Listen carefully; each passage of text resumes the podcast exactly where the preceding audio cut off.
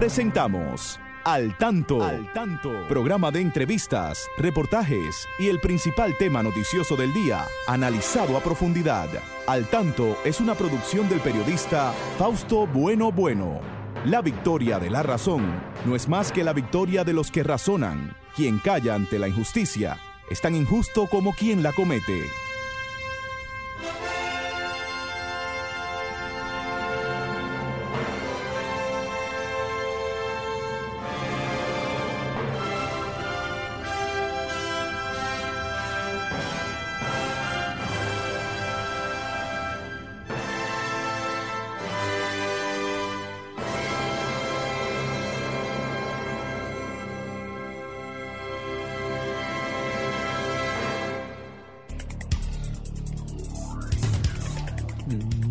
Buenas tardes, amigas y amigos. Aquí estamos con ustedes en este su espacio al tanto, al tanto con más de 46 años en la radio nacional, siempre con las informaciones de más interés, tanto en el orden nacional como internacional. Saludamos a nuestro equipo, ahí está como siempre, eh, Romer Cuevas en la coordinación técnica, Christopher Rodríguez, bueno, ahí está siempre con Facebook y con sus notas culturales.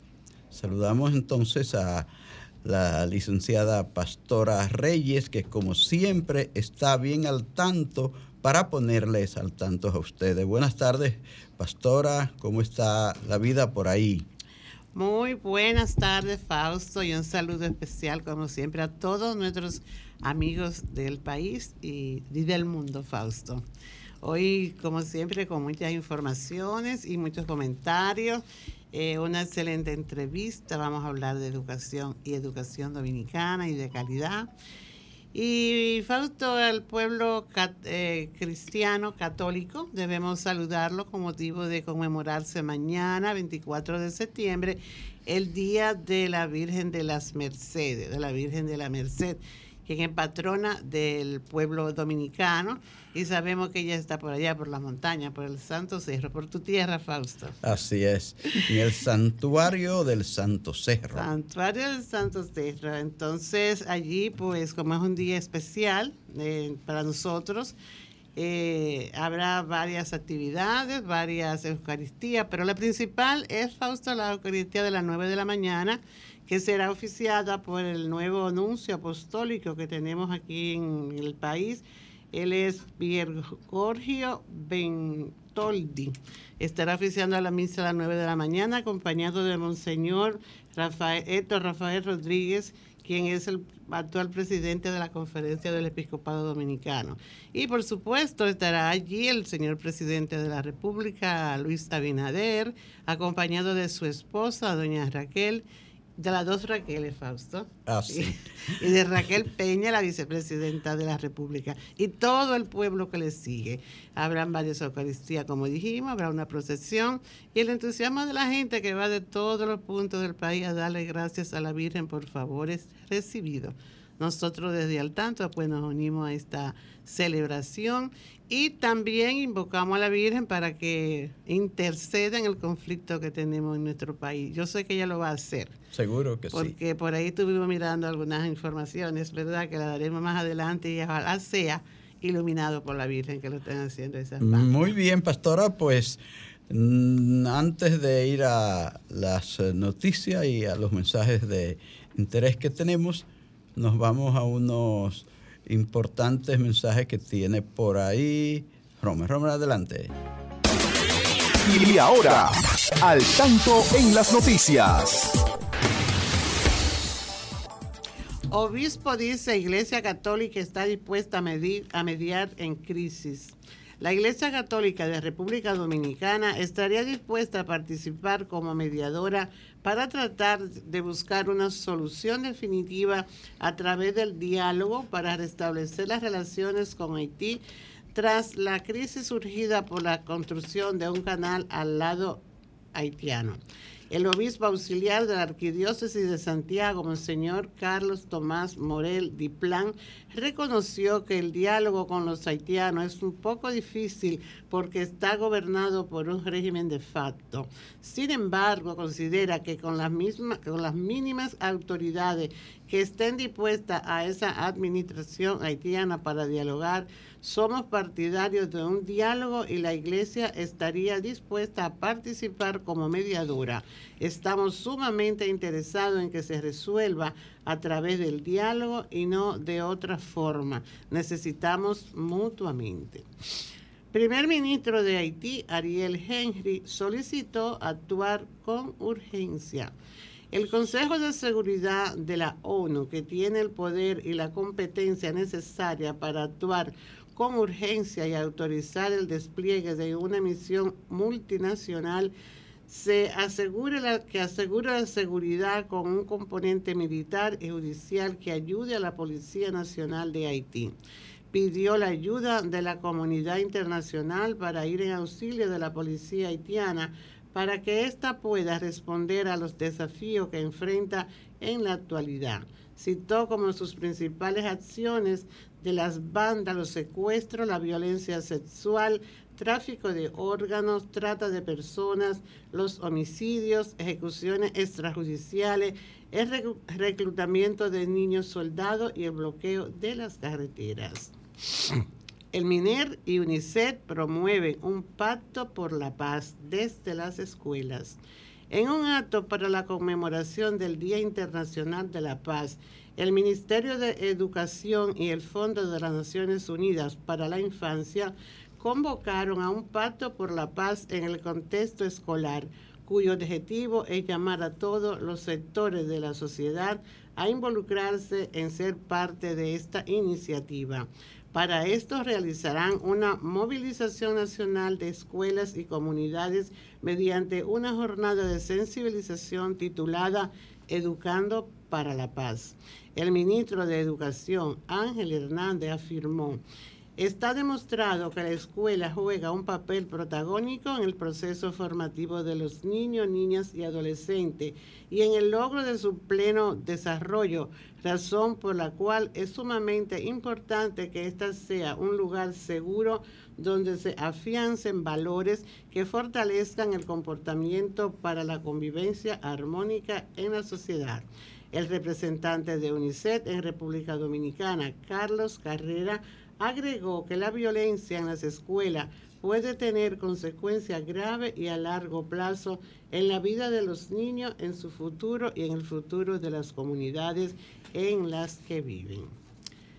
Eh, resulta interesante, Fausto, este acuerdo de paz, ¿verdad? Así es. Porque necesitamos armonía en las escuelas y fíjate el tema que trae este año, este Día Internacional de la Paz, es Acciones por la Paz, nuestra ambición para los objetivos mundiales. Esto se trata realmente de un llamado hacia la paz en el que todos y todas debemos de colaborar. Necesitamos los niños, mucha las paz. familias, el entorno y todo. Y sabiendo y estamos muy conscientes que esto llevará al logro de los objetivos de desarrollo sostenible que al fin lo que se busca es precisamente que haya paz. Que haya paz. Porque si no hay desigualdad, si no existe el hambre, si existe educación, todo esto contribuye a que haya paz. Muy bien. Vamos a pasar de inmediato a Christopher Rodríguez Bueno, que tiene sus notas culturales que siempre nos, hay, nos hace llegar desde la Biblioteca Nacional Pedro Enrique Sureña a la licenciada Arlene Severino. Adelante, Christopher. Buenas Muy tardes. Buenas tardes, Fausto. Tenemos en las efemérides literarias de la semana que el 19 de septiembre de 1939 nace Monseñor Ramón Benito de la Rosa y Carpio. Entre sus obras conocidas, Familias sin crisis y el papel de la ética en la comunicación social. Tenemos que el 20 de septiembre de 1904 nace el historiador Guido Despradel Batista. Entre sus obras más conocidas, Historia de la Concepción de la Vega y Obras Completas. El 21 de septiembre de 1841 nace el historiador y diplomático Emilio Tejera, hombre de Estado que ocupó diferentes posiciones en diferentes gobiernos durante el siglo XIX y principios del siglo XX.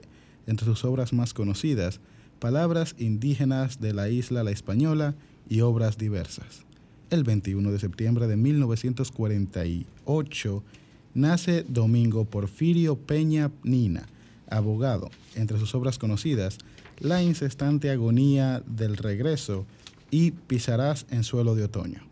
Y por último, el 22 de septiembre de 1950, nace René Rodríguez Soriano, un gran poeta con amplia bibliografía. Entre sus obras más conocidas, su nombre es Julia y la radio y otros boleros. Recordando que las efemérides literarias vienen por, una, vienen por parte de una colaboración con la División de Servicios a Personas con Discapacidad DICEPEDI del Departamento de Servicios al Público de la Biblioteca Nacional Pedro Enrique Sureña. Para más información acerca de libros en formatos accesibles, pueden contactarse al 829 540-4101. Muy bien, Christopher, gracias. Interesantísimo. Hay otras eh, notas que tienen que ver también con fechas muy importantes que no quiero dejar pasar. Se cumplen 60 años del derrocamiento del gobierno del profesor Juan Bosch. Recuerdan que lo encabezó junto a Armando González Tamayo, el primer eh, inicio, intento democrático en la República Dominicana después de la tiranía de Rafael Leónida Trujillo Molina. Pero los que estaban siempre en contra de la democracia, ahí aparecieron con su golpe de Estado, que nos llevó 50 años atrás en la historia. Bueno. También falta, debemos recordar hoy la muerte de ese gran poeta chileno, Pablo Neruda. Pablo Neruda también fue Murió un 23 de, septiembre de 1973. Sí, pocos días, a pocos días después de, de la tragedia, gran tragedia del Palacio de la Moneda, donde eh, asesinaron o se suicidó el presidente Allende. El sábado pasado hablábamos de Víctor Jara, recuerda aquí? Uno de esos mártires de esa tragedia chilena con ese golpe de Estado. También hoy eh, se cumple también 67 años, pastora, del histórico debut de eh, Osvaldo Virgil en las grandes ligas. Fue el primer pelotero dominicano que entró a las grandes ligas en 1956. Un y aún vive, Fausto, con mucha fuerza. Aún vive. Sí, él, comenzó a los 24 años en ese equipo y eh, hoy vive a los 91 años de edad. Osvaldo Vigil. Después de esto, han entrado a las grandes ligas más de 900 peloteros de la República. Pero él dice que sigue siendo el número uno. Sí, Osvaldo Virgil. Bueno, son temas importantes. También hay que recordar, también hay que recordar eh, hoy a Min Aber Hasbun, que fue asesinado por eh, los esbirros de los 12 años de Balaguer eh, delante de su esposa y de sus niños en 1970, un día como mañana. En bueno, su propia casa. Sí, en su propia casa. Son tantos eh, datos importantes que no quisiéramos dejar de, recordarlos aquí porque este es un espacio que debe ir siempre en esa línea de orientar al país y sobre todo a nuestros jóvenes que sepan, que conozcan más pastora de nuestra historia. Se hizo un homenaje en la Universidad Autónoma de Santo Domingo, Fausto, eh, a Abel, Abel Hasmún, eh, reconociendo, ¿verdad? El, liderazgo, que, tuvo desde la Federación de Estudiantes Dominicanos, desde la lucha en las calles dominicanas por la democracia. Y murió tan joven, Fausto, 28, 28 años, tenía, tenía. él. Bueno, la verdad es que hay tantos otros temas. El tema haitiano está muy candente, el tema de República Dominicana y Haití fue debatido eh, de manera, salieron cosas muy importantes, pastora, en la recién pasada eh, reunión, 78 reunión de las Naciones Unidas. Sí, sí. Y se ve falta que la gente entiende que se puede resolver eh, mediante el diálogo, pero coinciden en un punto y es lo difícil que es conversar con los hermanos haitianos. Entonces es necesario que haya una disposición de ir al diálogo no con el acuerdo ya prehecho por una parte, sino abierto a, establecer acuerdos, ¿verdad? A, a, poner en práctica esos documentos que se firmaron en el 1929 y en el 2021, donde se establecen límites para el disfrute de, de esas aguas, diríamos, ¿verdad? Sí. Entonces es importante que, que si tanta gente aboga por el diálogo, pues se llegue al diálogo realmente. Es el pequeño problema con República Dominicana, pero el gran problema que tiene el pueblo haitiano es que no tiene autoridades prácticamente que gobiernen eh, de manera responsable, por eso no se puede hablar con ellos para resolver eso. Entonces, bueno, pero si es cierto, Fabio, si en caso de que sea cierto lo que vimos hoy en periódicos de la actitud que están asumiendo los jefes de las bandas, a lo mejor se puede hacer, porque todos, todos eh, han dicho que, llegue la paz y la tranquilidad. Y algunos te han pedido perdón por los crímenes que, los ah, crímenes que han, cometido. Esperemos que eso sea cierto, que sea de corazón. han abierto las calles, porque ellos tienen las calles cerradas, esas bandas han abierto las calles para que la gente circule ya con libertad sin que ellos le, le hagan ningún ataque. Eso fue lo que vimos. ¿Será cierto eso? que, que, han abierto porque ellos tenían dominado la mayor, una gran parte, incluso de la ciudad capital y de otros pueblos. Vamos a ver. Yo creo que Fausto que debemos cerrar ya esta parte recordando a una pérdida que tuvimos en el país y sobre todo en el ámbito de la comunicación. La muerte de don Álvaro, don Hijo. sí, sí. Fue una gloria de la radio que impuso su, su estilo, su estilo eh, característico en la radio dominicana y que cambió hasta la forma de de conducirse en la radio, porque nadie más había, se había atrevido a decir las cosas que él dijo ahí, en la radio y la forma en que lo dijo. Entonces pues, impuso una serie de, expresiones que la gente las repite todavía, pero muchos los años que, que permaneció don Álvaro Arbelo Hijo en las ondas hercianas, siempre ahí en, la hermana cadena Z101. Bueno, nuestro, eh, con nuestras condolencias para sus eh, familiares. Yo creo que una persona que tuvo un gran valor, un gran valor eh, y que tenía conocimientos inmensos para que, por eso le llamaban la enciclopedia humana, la, enciclopedia, la enciclopedia andante. Así es, don Arbore. Bueno, es una gran pérdida.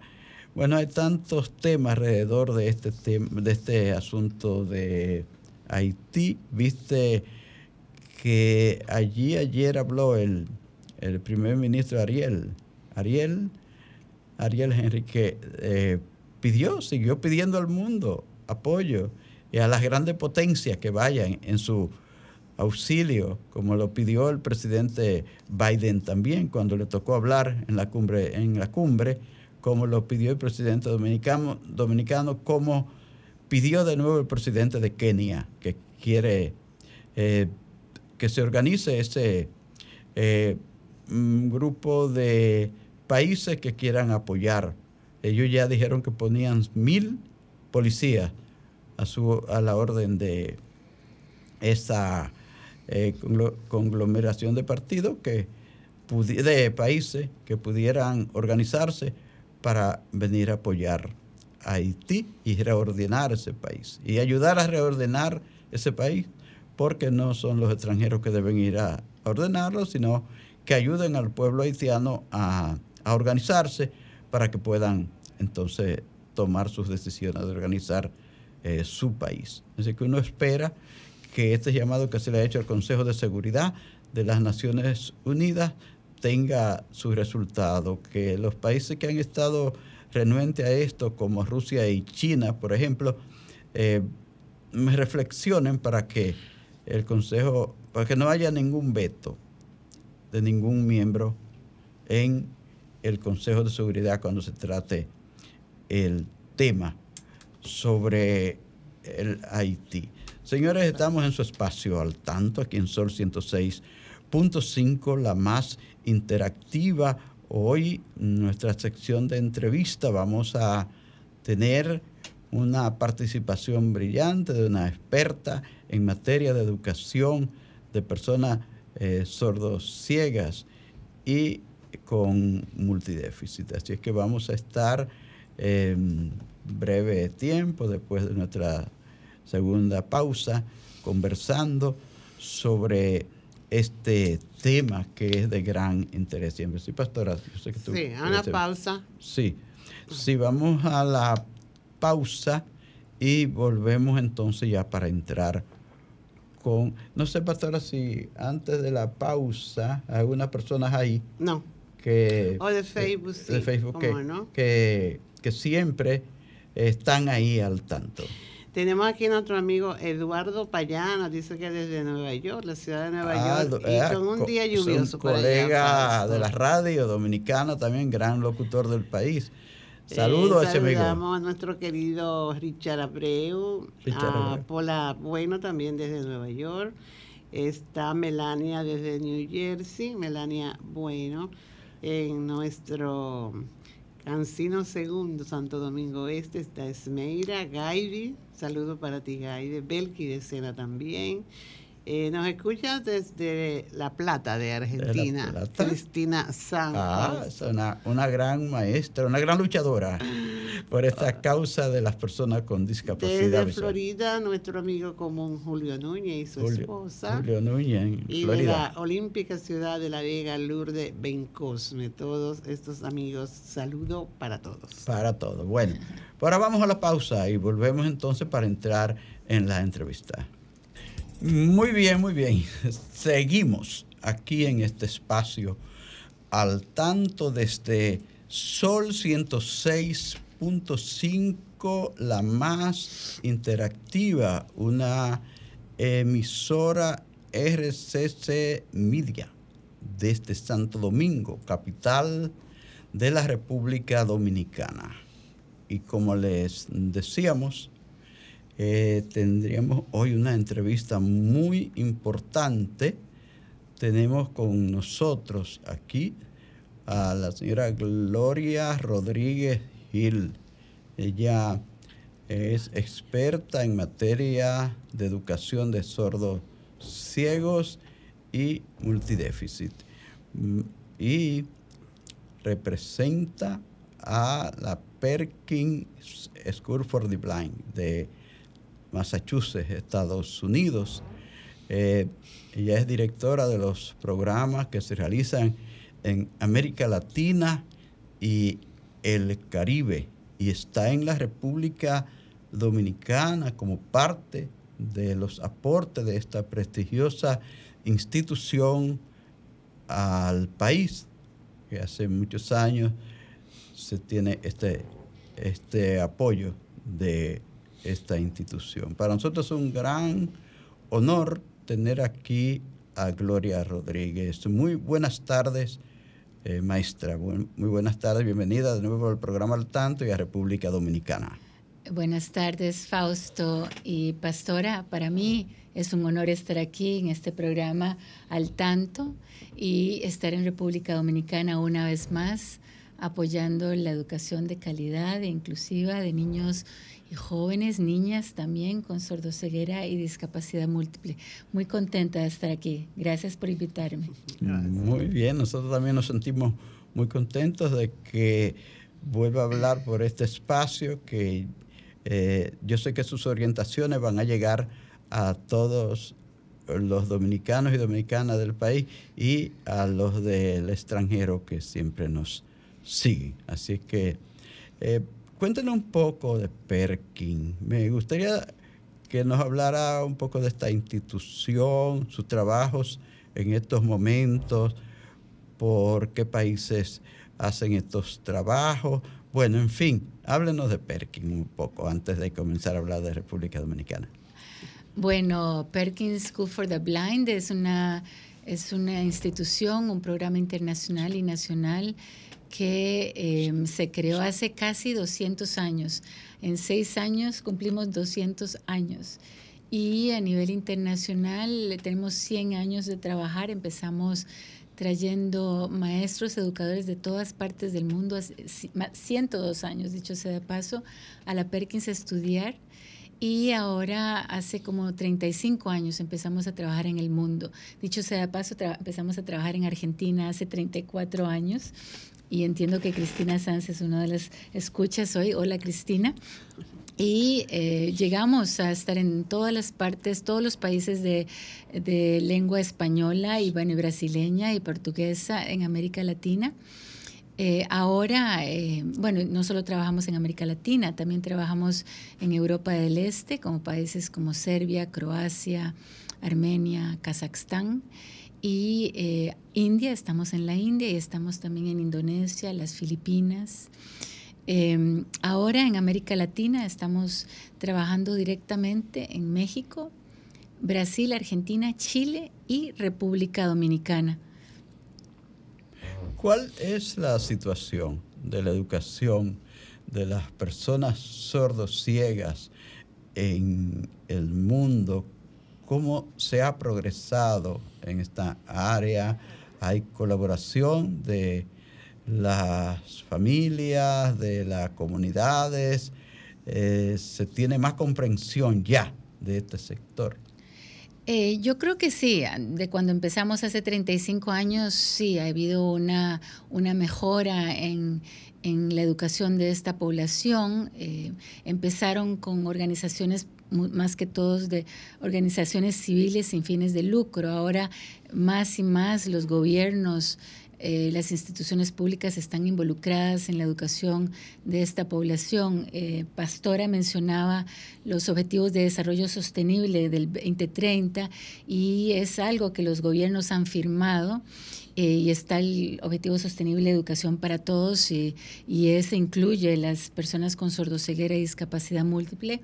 Aún así hay mucho trabajo que hacer porque todavía hay población con estas características que no ha sido identificada que todavía tal vez no están en las escuelas, que están en los hogares. Entonces todavía falta mucho trabajo y el objetivo primordial de Perkins y yo creo de muchos de nosotros es que todos los niños todos los niños, y cuando dice todos los niños, esos también incluyen los niños con sordoceguera y discapacidad múltiple, estén en las escuelas. Y estamos en ese, en ese proceso.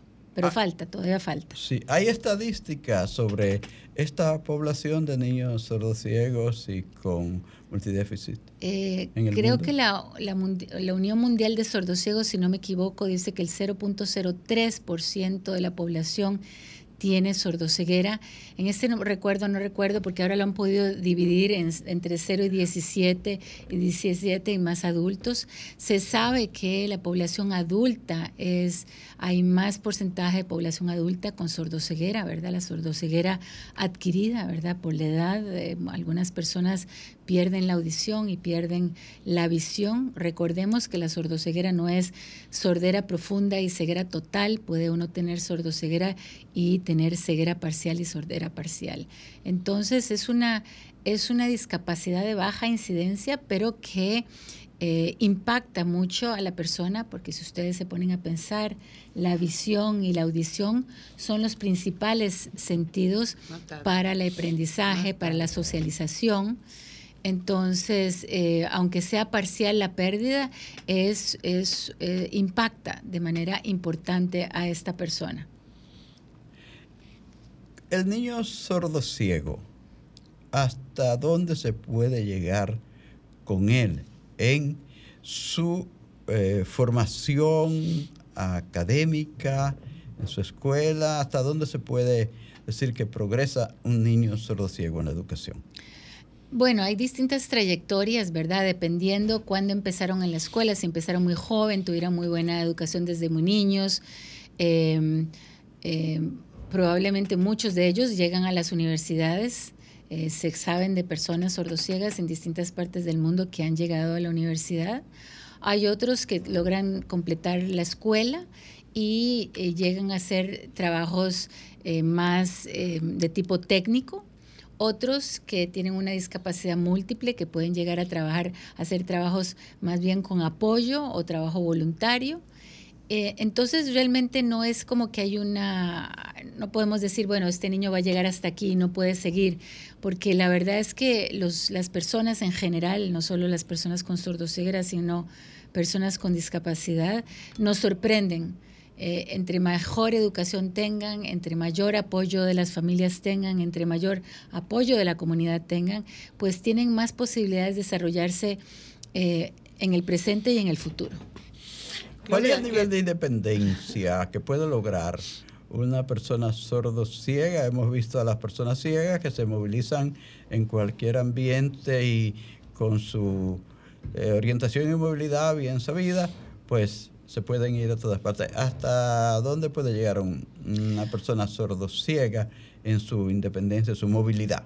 Bueno, también depende, de verdad, eh, así como hay en las personas ciegas, hay personas que tienen otras discapacidades, ¿verdad? Entonces dependería de eh, las, si es solo sordo-ciega, ¿verdad? O si tiene otras discapacidades y también las oportunidades que tuvo en, el, en su vida para llegar a donde está, ¿verdad? Esa persona ciega que vos mencionabas, Fausto, como vos sos vos, pues vos has tenido una educación muy completa, eh, fuiste a la universidad, recibiste técnicas de orientación y movilidad, entonces tenés una, y bueno, tenés un apoyo muy grande en tu familia, entonces eso te ha permitido ser muy independiente. Pues igual pasa con las personas con sordoceguera, que dependiendo de todos los apoyos que tuvieron en su vida y su educación, y eh, así llegan a ser independientes. Otros, pues aunque se le brinden todos los apoyos, siempre tendrán que tener algún apoyo adicional de algún familiar, algún adulto, algún mediador que lo apoyen en, ese, en esa independencia. Eh, que también eh, se vale, ¿verdad? Se puede ser, eh, tener dependencia con el otro, pero de una manera respetuosa, donde la persona sea lo más autónoma posible y está la persona con sordoceguera que tiene otras dificultades, otras discapacidades que van a necesitar un apoyo muy importante durante toda su vida, un apoyo muy significativo, pero que siempre se busca el respeto a esa persona, el respeto a la autonomía, aunque sea una persona que requiera mucho, muchos apoyos. La, la diferencia está en el tipo de apoyo que se le da a la persona. Hay tipos y tipos de apoyo, ¿verdad? Eh, la familia Gloria, ¿qué rol juega en el proceso de, eh, formación educativo de un, de un niño, diríamos, ¿verdad? De un niño con sordoceguera y discapacidad múltiple. Es primordial, o sea, la participación de la familia es fundamental para la educación, para la socialización, para la, la inserción en la sociedad. La familia juega un papel tan importante como la escuela. Si uno se pone a pensar, ese niño joven o esa niña pasa más tiempo de su vida en la familia que en la escuela, eh, más tiempo en la comunidad, ojalá, que en la escuela. Entonces sí, la familia tiene una, una participación sumamente importante y es por eso que nosotros desde Perkins todos los apoyos, todas las capacitaciones, eh, todas las iniciativas que hacemos tienen, las familias tienen un, papel central, un papel central. Bueno, por ejemplo, en el tema de la educación propiamente dicha, donde está la intervención del docente, ¿cuál es el perfil del docente eh, para que se, que, se aspira, verdad? Para trabajar con un niño sordo ciego. Eh, bueno, muchos de estos, estos docentes probablemente tienen otra formación en el campo de la educación especial o tienen una formación en el campo de, los, de sordera de ceguera o inclusive de educación regular, ¿verdad? Y luego reciben una capacitación más eh, intensiva en el campo de la sordoceguera, ¿verdad? Es una, es un es una maestro, un docente, un profesional que requiere mayor capacitación en este campo y que además no solo capacitación y no solo conocer, conocer eh, digamos, la materia, pero también tener una empatía eh, unas ganas de trabajar con la población con sordoceguera, ¿verdad? Uno va, em, uno va a las aulas y tal vez la persona eh, tiene muy buena formación, pero si no hay una empatía, si no hay, un, si no hay unas ganas de trabajar con esta población, pues no, es lo mismo. Se necesitan las dos partes, la parte cognoscitiva, la parte intelectual, que se conozca sobre la materia, pero también la parte humana, la parte donde el, el maestro y el profesional se nota que le gusta que le gusta trabajar con esta población. Estamos hablando en el programa Al Tanto con la señora Gloria Rodríguez. Ella viene como directora de los programas de Sperking School for the Blind en Latinoamérica y el Caribe. Y precisamente ella está en República Dominicana porque se está desarrollando un importante trabajo en el país. Nos gustaría que la señora Gloria nos hablara del trabajo que están haciendo en estos momentos en República Dominicana, cuál es el motivo de su presencia aquí. Bueno, em, desde el año pasado iniciamos un, un trabajo en conjunto con la Dirección General de Educación Especial del Ministerio de Educación Pública de República Dominicana, la Fundación 11 para América Latina, FOAL y Perkins School for the Blind, para crear un modelo nacional inclusivo para estudiantes con sordoceguera y estudiantes con discapacidad visual y otras discapacidades adquiridas.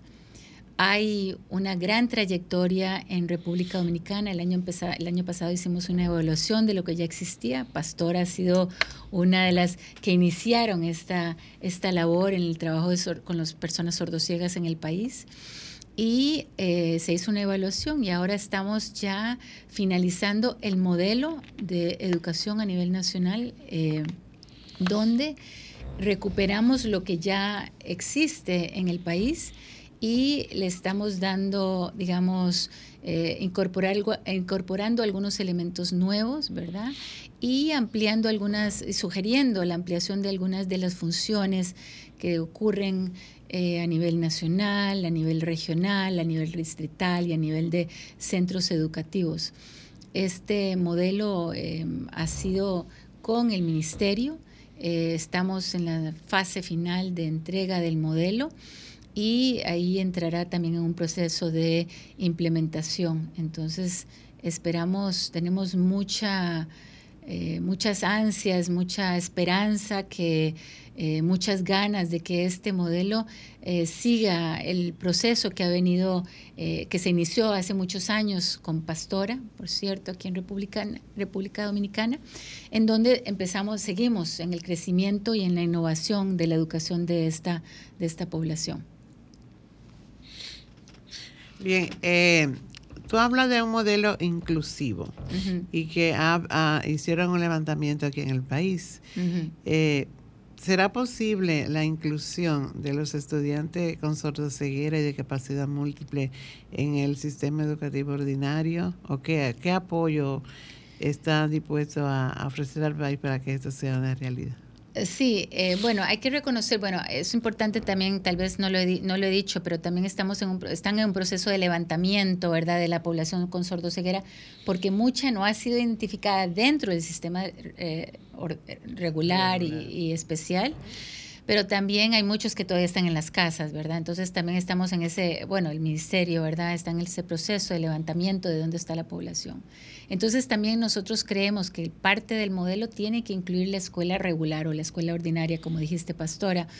Y puede ser que tal vez algunos niños en este momento ya requieran algún tipo de apoyo, que tal vez no tengan una sordoceguera profunda, una sordera profunda y una ceguera total, pero que están usando... Em, que tienen alguna discapacidad sensorial, que tienen que están usando anteojos, que están usando eh, los audífonos, hay que darles un seguimiento a ver cómo los están usando, si los están usando, a dónde están en las aulas sentados, ¿verdad? ¿Qué tipos de adaptaciones se están haciendo para estos niños? Entonces puede ser que ya haya algunos niños con algún grado de discapacidad visual y, sordoceguera que tal vez necesite eh, algún tipo de apoyo, que tal vez no lo están recibiendo. Y después están eh, las, eh, las aulas em, que ahora les dicen unidades de sordoceguera también, que se llaman, ayer hablamos de aulas, aulas específicas, donde eh, los niños jóvenes con sordoceguera pueden estar, pueden estar en un aula regular o un aula especial, pero que tengan algún tipo de, reciban algún apoyo en las aulas específicas. Entonces, digamos que hay distintas formas de irlos incluyendo en el sistema regular o en el sistema especial, también en las comunidades. Entonces, digamos que hay un continuo, una progresión hacia la inclusión.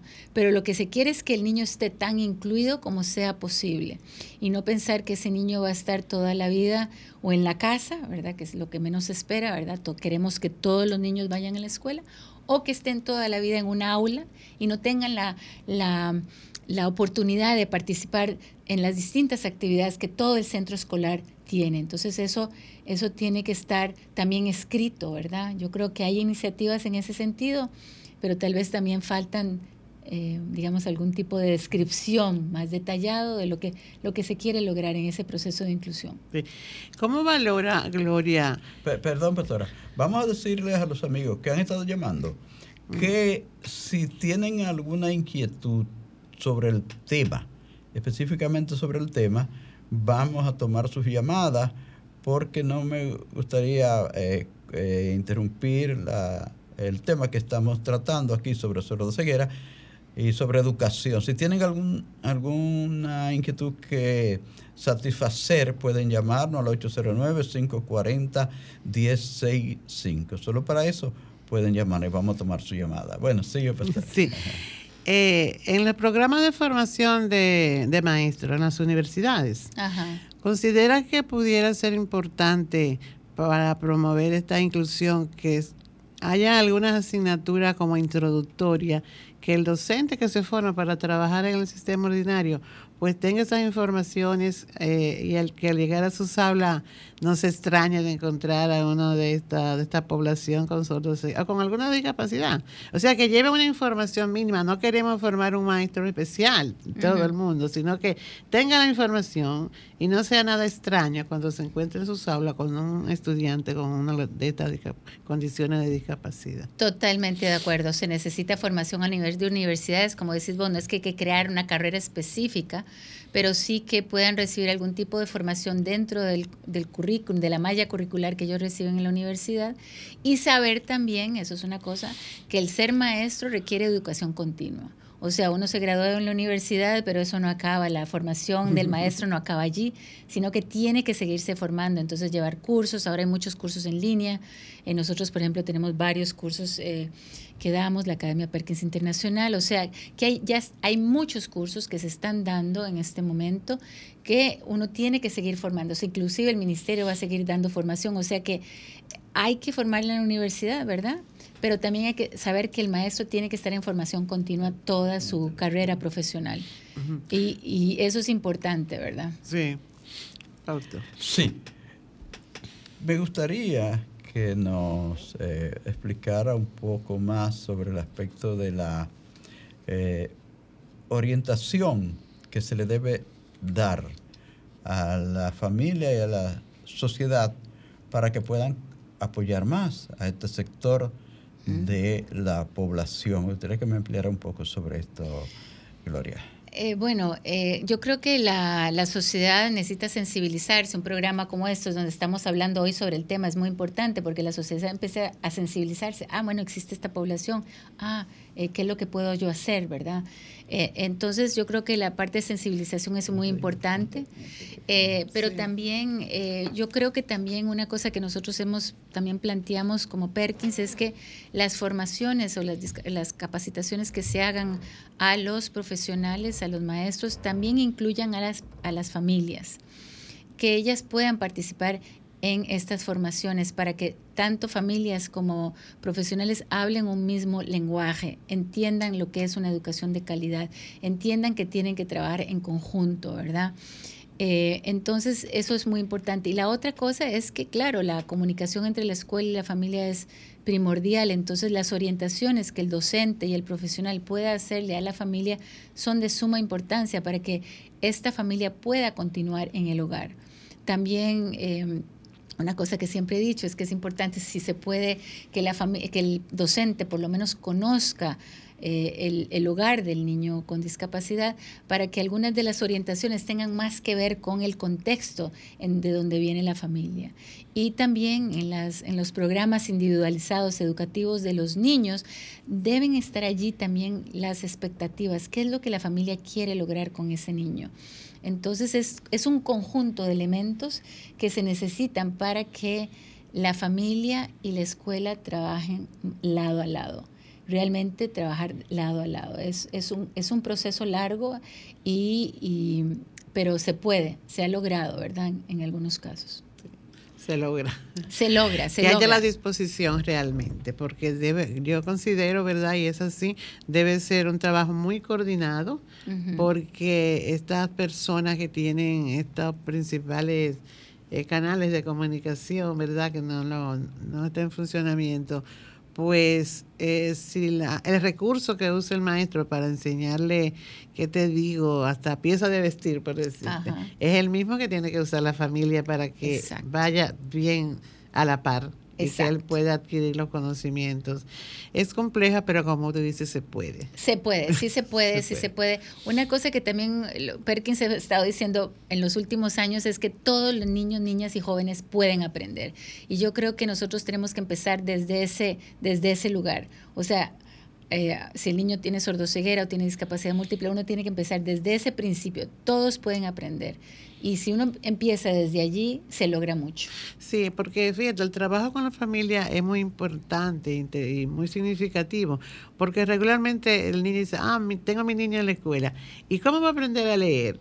Entonces, nosotros tenemos la, la vivencia de una nietecita que tenía múltiples condiciones, pero había una forma de ella comunicarse con su papá y fue que su papá cada vez que le pasaba cerca de ella, le daba un beso en la frente. Mm. Y ella y comenzó y supo identificar a su papá y cuando él no le daba ese beso en la frente, ella se movía, levantaba la mano, se movía. Eso, es, una, eso es comunicación. Eso es y eso es aprendizaje. Entonces, es importante que las familias que tienen estos niños así, pues entiendan que no es algo que tienen que descubrir la forma de ellos comunicarse y se comunican, porque esa es comunicación. Exacto. Y comunicación tiene muchas formas, ¿verdad? No solo el hablar, eh, sino que también hay otras formas de comunicación gestual. Eh, sí, hay muchas formas de comunicación. Sí, así es. El tiempo ya nos va diciendo que debemos. Dos minutos. Eh, nos quedan unos dos minutos. Ah, bueno. dos eh, está bien, ya veo que. Yo creo que es eh, un tiempo excelente para, que Gloria envíe un mensaje a los docentes dominicanos.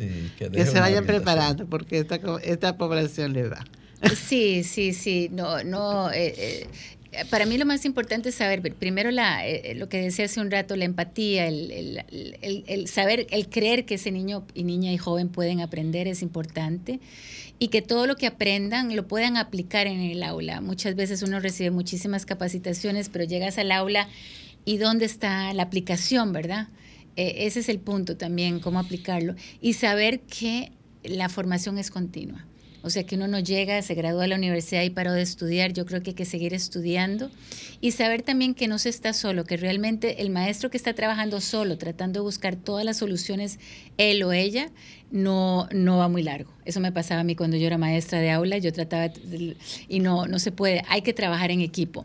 Y hay que trabajar en equipo con la familia también. Entonces, no hay que hacer esto solo, hay que hacerlo acompañado. Y, y bueno, y yo creo que ese sería el mensaje, ¿verdad? Sí, qué bueno. bueno para, para nosotros aquí en este programa al tanto y en Sol 106.5 es siempre de gran satisfacción tener a alguien de Perkins School for the Blind, porque en ocasiones han venido otras personas y también han orientado a nuestros oyentes. Así que eh, gracias, muchísimas gracias a Gloria Rodríguez Gil por sus orientaciones desde este su programa al tanto. Gracias, Gloria. Gracias, Fausto. Gracias por invitarme una vez más y te felicito por continuar con este programa. ¿Cuántos años tiene el programa? 46 y más, algo más, 46 y algo más. Felicidades, gracias. Aquí estamos, haciendo el esfuerzo todavía.